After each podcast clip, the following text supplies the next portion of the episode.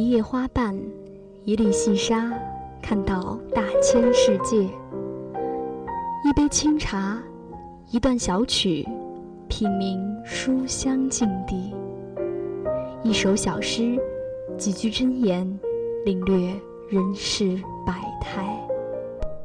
选择自己喜欢的，喜欢自己选择的。相关阅读，阅读相关，让声音更好听，让耳朵更乐意。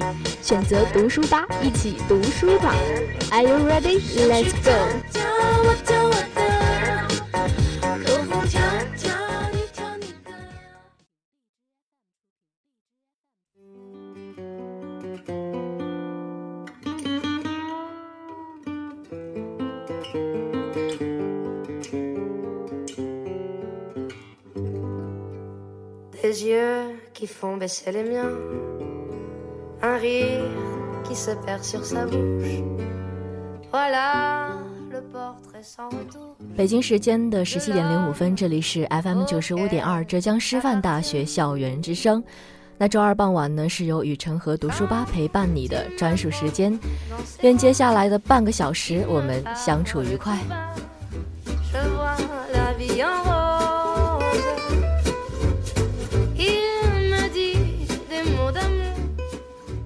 读书节也是如期而至了，一系列的活动不断的开展，大家也可以乐在其中。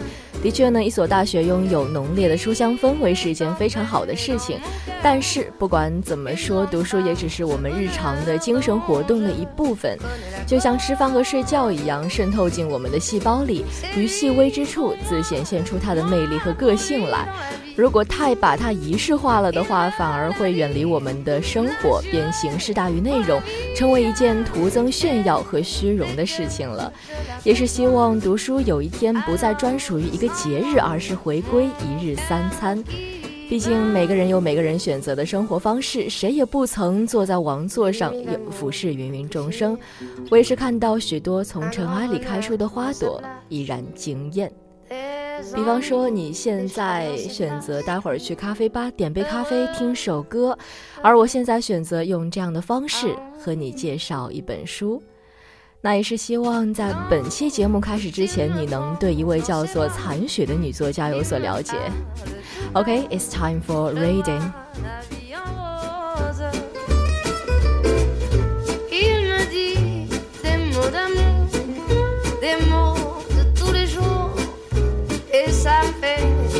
wish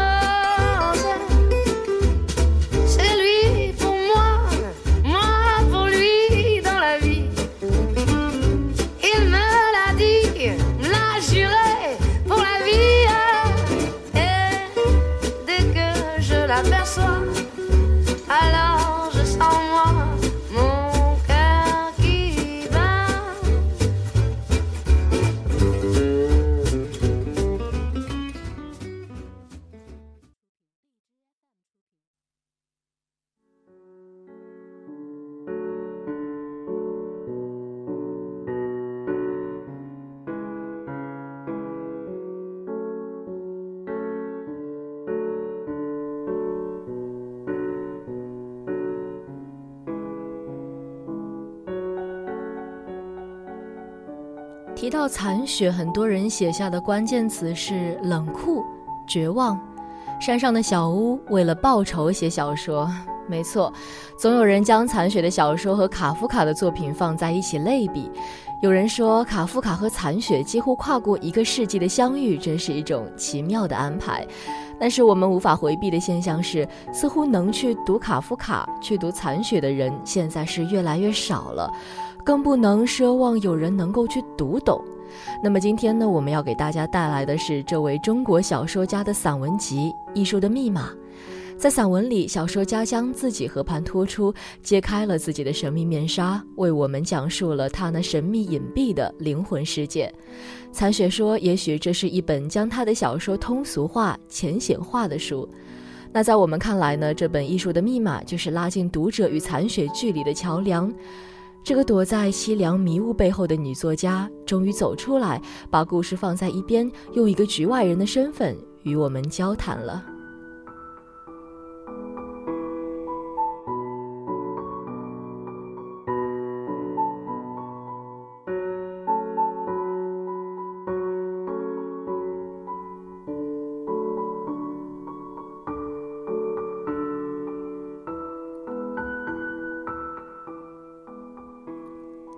艺术的密码总共收录了两种类型的作品，第一部分是童年生活散文，第二部分是残雪对卡尔维诺、但丁以及卡夫卡部分作品的解读。童年和喜爱的作家这两块内容，无疑是对残雪的写作产生了至关重要的影响。如果说童年的经历与感受让残雪开始观察这个世界的话，那么喜欢的作品无疑是影响了他如何去讲述这个世界。大部分人讲述的童年经历其实都具有极高的相似性，大概是因为我们并没有真正的去回顾我们的童年生活。如果你仔细去回想的话，或许你的记忆也会和残雪一样，是呈一个完整的几何图形向平面延展，而不会像一种凌乱的线形图案四处蔓延。在这本书的开头，残雪就这样写道。某种灵光在人的一生中只闪现一次，然后便泯灭在一片黑暗之中。如果人在一生中不再去寻找它，它就等于从来没有来过。因而，对于每个人来说，放弃童年记忆都是一件令人惋惜的事情。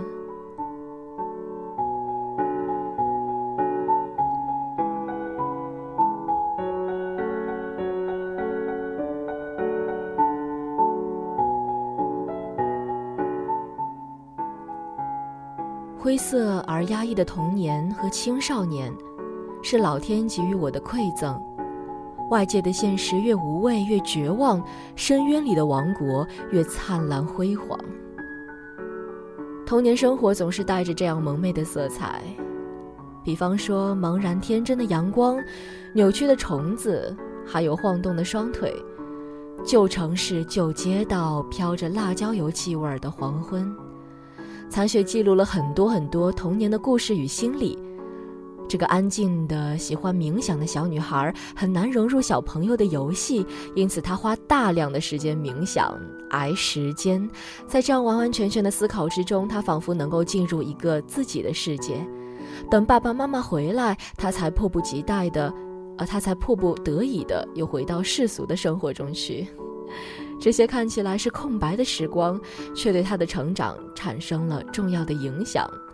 正是这些空白，让一个人去学习触摸生命的本质，去思考一些没有答案的永恒之问，向他不断抓取那些梦境。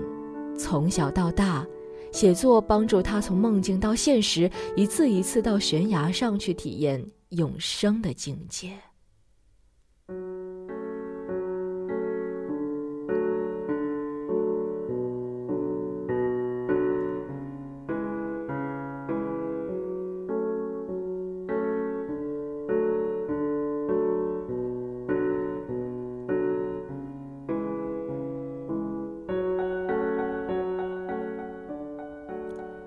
而另一样特别重要的东西就是父亲房里的书，他时常看见父亲在书房里面一遍又一遍地读着书架上的书，那个时候他就知道这些书和自己的通俗书不一样，他将它们称为严肃书籍。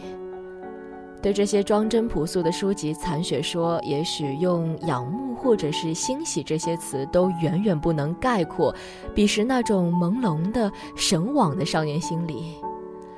总有人说，年少的时候如饥似渴的读书时光，怕是再也回不去了。就像三毛读不完的《水浒传》，林海音念念不忘的《窃读记》，读书的时光像水一样流过，但与书的情感却从这里出发，再也难以割舍了。后来，残雪自己也拥有了几本严肃书，他将养成了与父亲一样的阅读习惯。逐渐领略到了书籍背后的精彩世界，他写道：“一名读者不但要反复去读一本书，反复冥想，甚至还要动笔，在写的当中去拓展那个被你感到的世界。这是最辛苦，也是最有收获的阅读。没错，平日里面我们写下的每一张小说、每一篇书评，其实都是我们内在主体世界的延伸，思想就可以这样像蒲公英的种子，乘风归去，在适合它的地方生根发芽。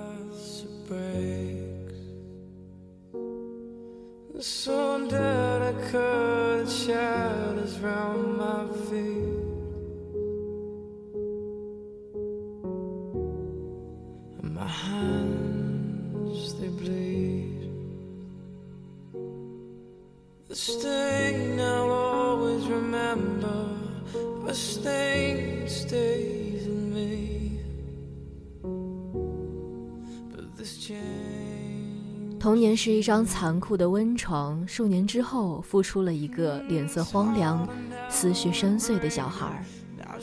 残雪成为了一个杰出的女作家。散文集的后半部分便是残雪对卡夫卡、但丁和卡尔维诺三位外国文学家的随谈。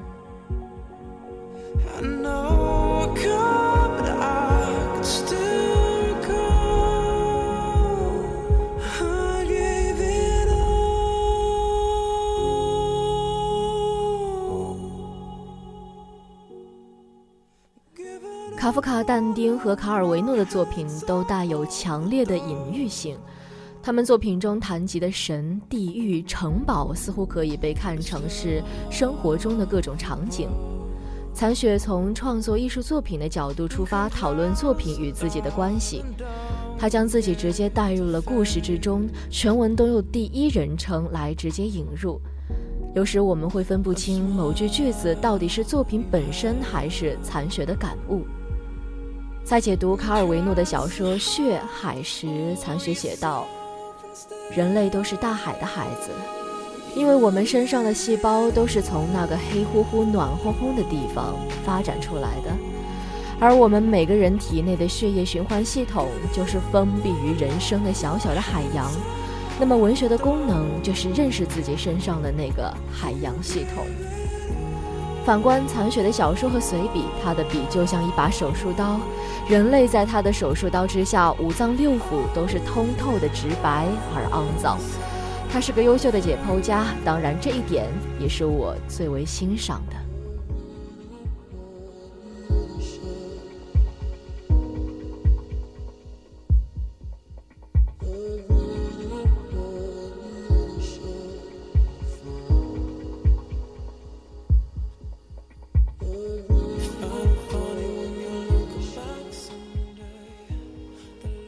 死亡是贯穿人类历史和文学史的永恒话题之一，和爱一样。残雪书写书写的内心世界总是带着神秘隐蔽的色彩，或许正是他，在面对死亡，在直面死亡，直面最真实的灵魂世界，而我们在世，在这个世俗之外呢，也难免会去思考那些没有答案的永恒之问。最后，还是希望大家可以去阅读残雪的小说，一种文学抱负的暴力哲学。可以说，残雪和余华都用各自的故事为读者建立了一片人间荒原。千山鸟飞绝，万径人踪灭，但是死亡赋予了生命张力。最后，妖冶的花盛开在了地狱，鼻子一嗅，都是人的气味。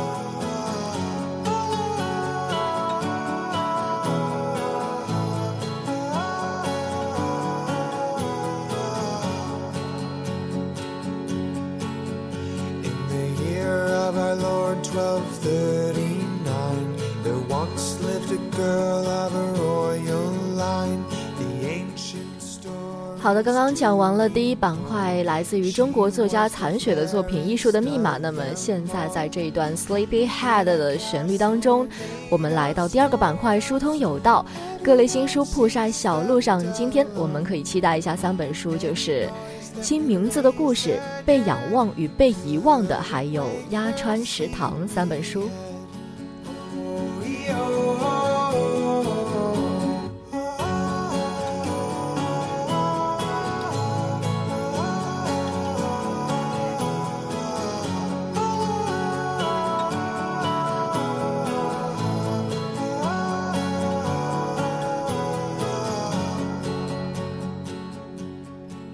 首先，第一本书是来自于意大利作家艾莱纳·费兰特写的《新名字的故事》，由人民文学出版社出版，陈英翻译。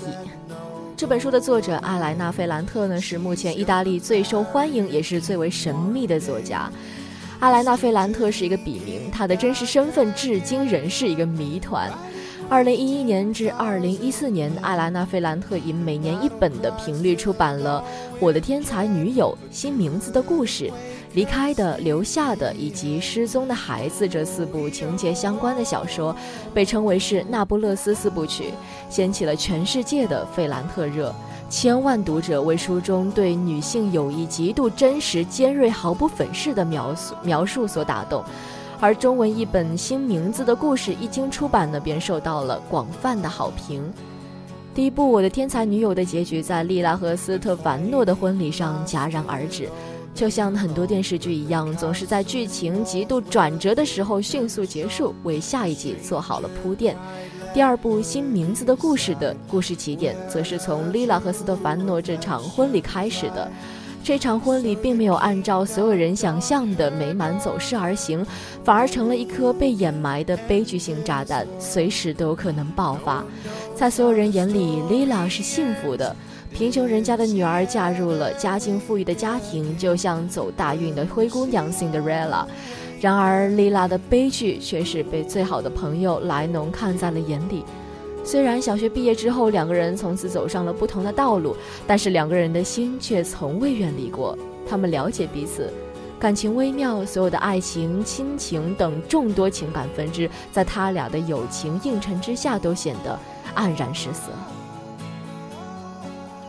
莱农和莉拉是彼此的镜子吧？可以说，他们能够读懂对方。在他们的人生以最快的速度急剧分化的那些年里面，他们共同体验了爱、失去、困惑、挣扎、嫉妒和隐蔽的破坏。他们都不能被称之为好人，但是我们读的时候却能够看见真实的自己，理解世界的恶，或许也是一种善。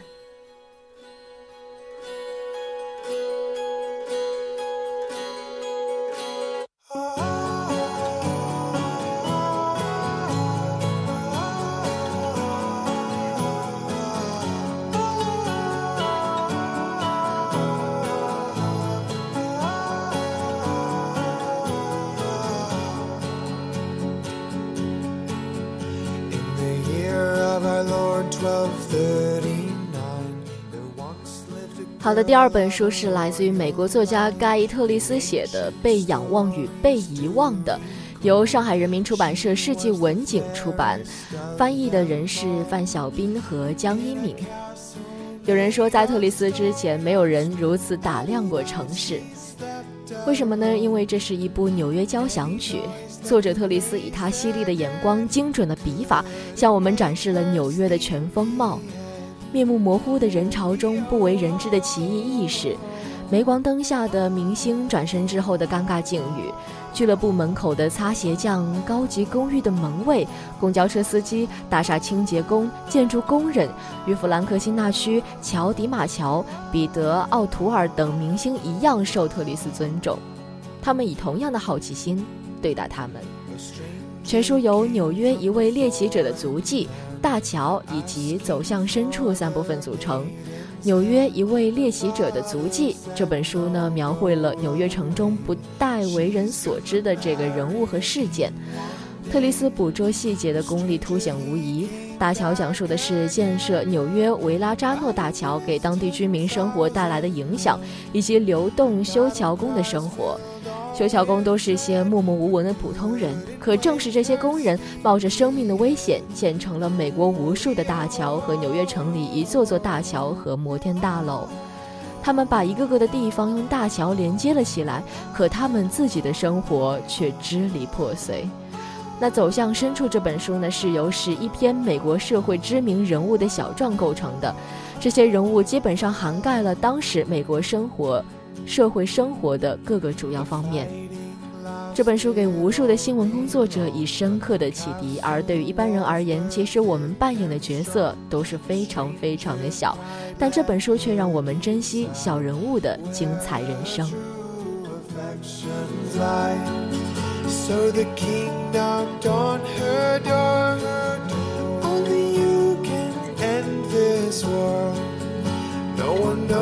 How the story ends.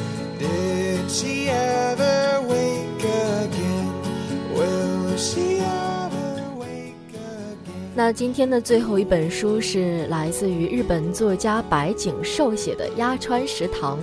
这个名字乍一听让人想起了深夜食堂，没错，它也是一本描写美食的小说，是一本日常轻小说，由百花文艺出版社出版，由史诗翻译。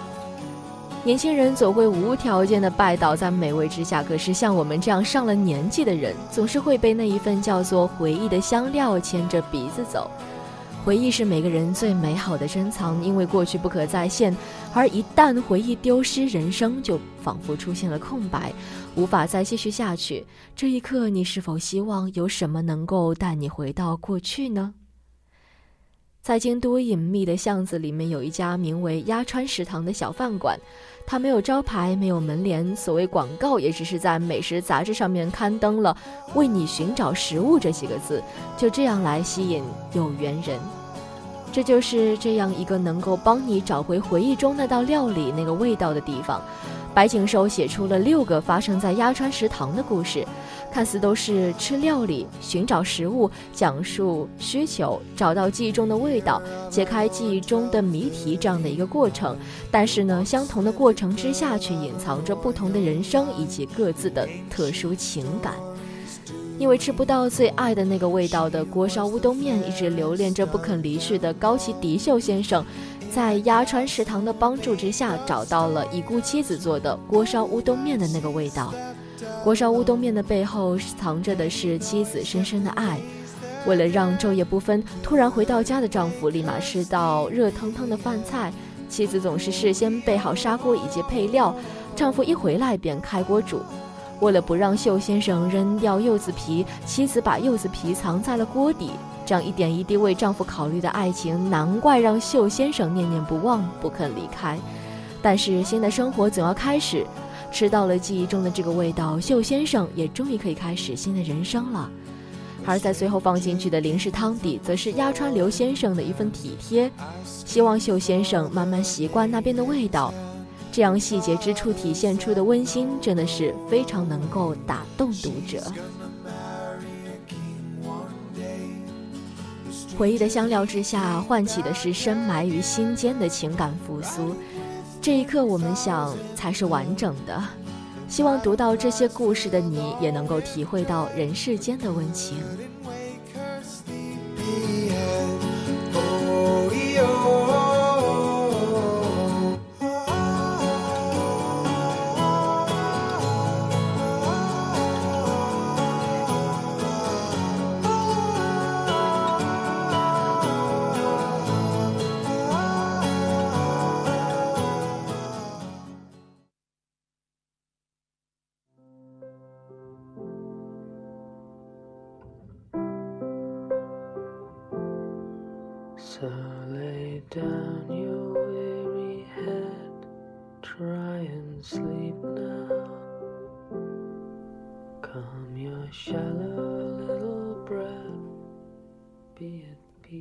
我选择在这样非常和缓、安静的旋律当中进入今天的第三个板块——观读，有关于阅读，不止于读书。这首歌的名字叫做《Lullaby》，中文曲是中文是摇篮曲的意思。当时听到这首歌的时候，我正在看李银河老师公众号里的往期文章。四月十一号，李银河老师发布了今年王小波的一系列文章，他没有用过多激烈的笔调来构筑回忆。二十年过去了，这对阴阳两隔的老夫老妻，只剩下时光筛选过的深沉而厚重的思念。不可多言，不可多言，没有波澜，但是却深入骨髓。Lullaby，摇篮曲的寓意大概是，他睡着了，唱首歌，让他安眠吧。那本期的资讯就是，王小波逝世二十周年。这个世界上好看的脸蛋太多，但是有趣的灵魂太少。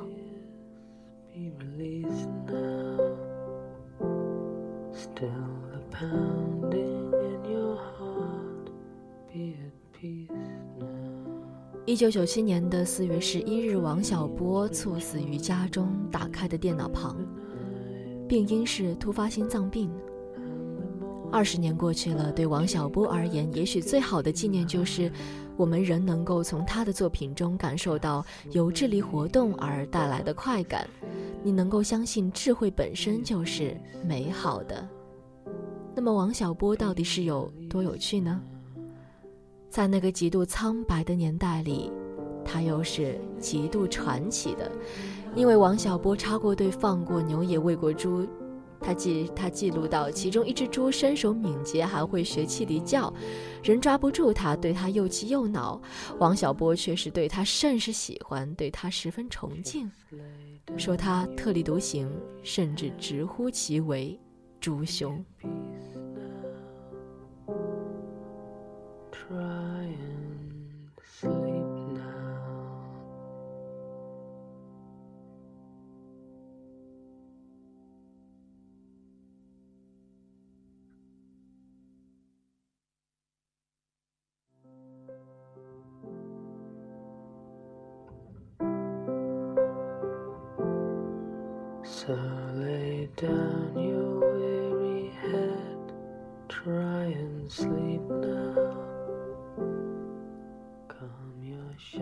在他的作品《一只特立独行的猪》里面，他是这样写道：自己已经四十多岁了，除了这只猪，还没见过谁敢于如此无视对生活的设置。相反，自己倒见过很多想要设置别人生活的人，还有对被设置生活安之若素的人。因为这个缘故，他一直都很怀念这只特立独行的猪。纲常伦理最是吃紧的六十年代，任一只猪做兄长，此等意趣，恐怕世间只有王小波了。小波一生做过许多许多的事情，下过乡，插过队，考过大学，出过国，学过经济，写过程序，当过编剧，被称为是真正文坛外的高手。但这也是他身后世人才发出的感叹，因为不在作家协会的编制里面，在当时，王小波有另外一个称呼，叫做。业余作者，“寂寞如雪”一词在网络上多做戏谑，常常被用来谈作取乐的一种笑料。但是，形容王小波生前的文学命途却是意外的合适，孤孤单单又干干净净。作家王小波已经去世二十周年了。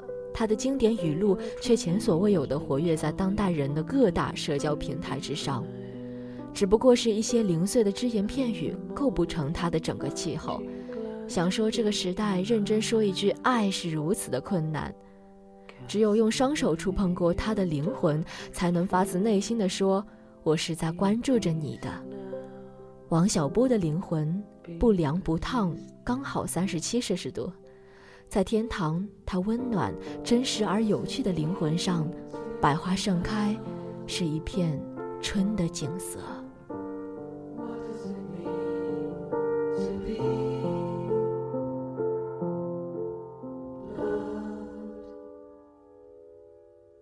Just lay down your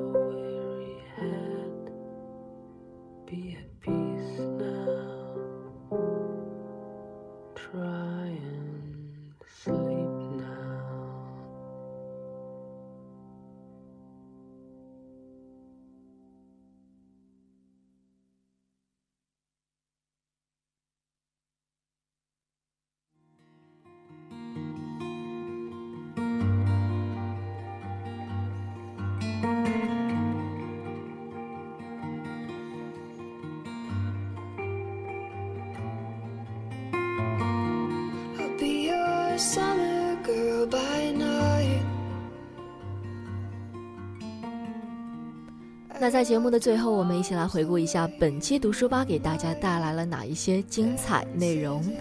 首先，第一个板块有言如玉，今天给大家介绍的是中国作家残雪的作品《艺术的密码》。第二个板块依旧是疏通有道，给大家带来三本非常有意思的小说，《新名字的故事》、《被仰望与被遗忘的》，还有《鸭川食堂》三本书。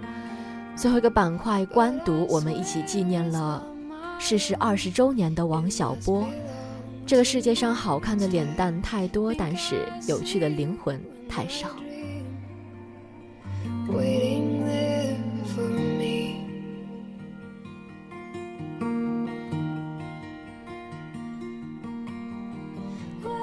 春夏之交最是唤起人想象力的时节，而想象力也需要借助阅读来无限驰骋、无限延展。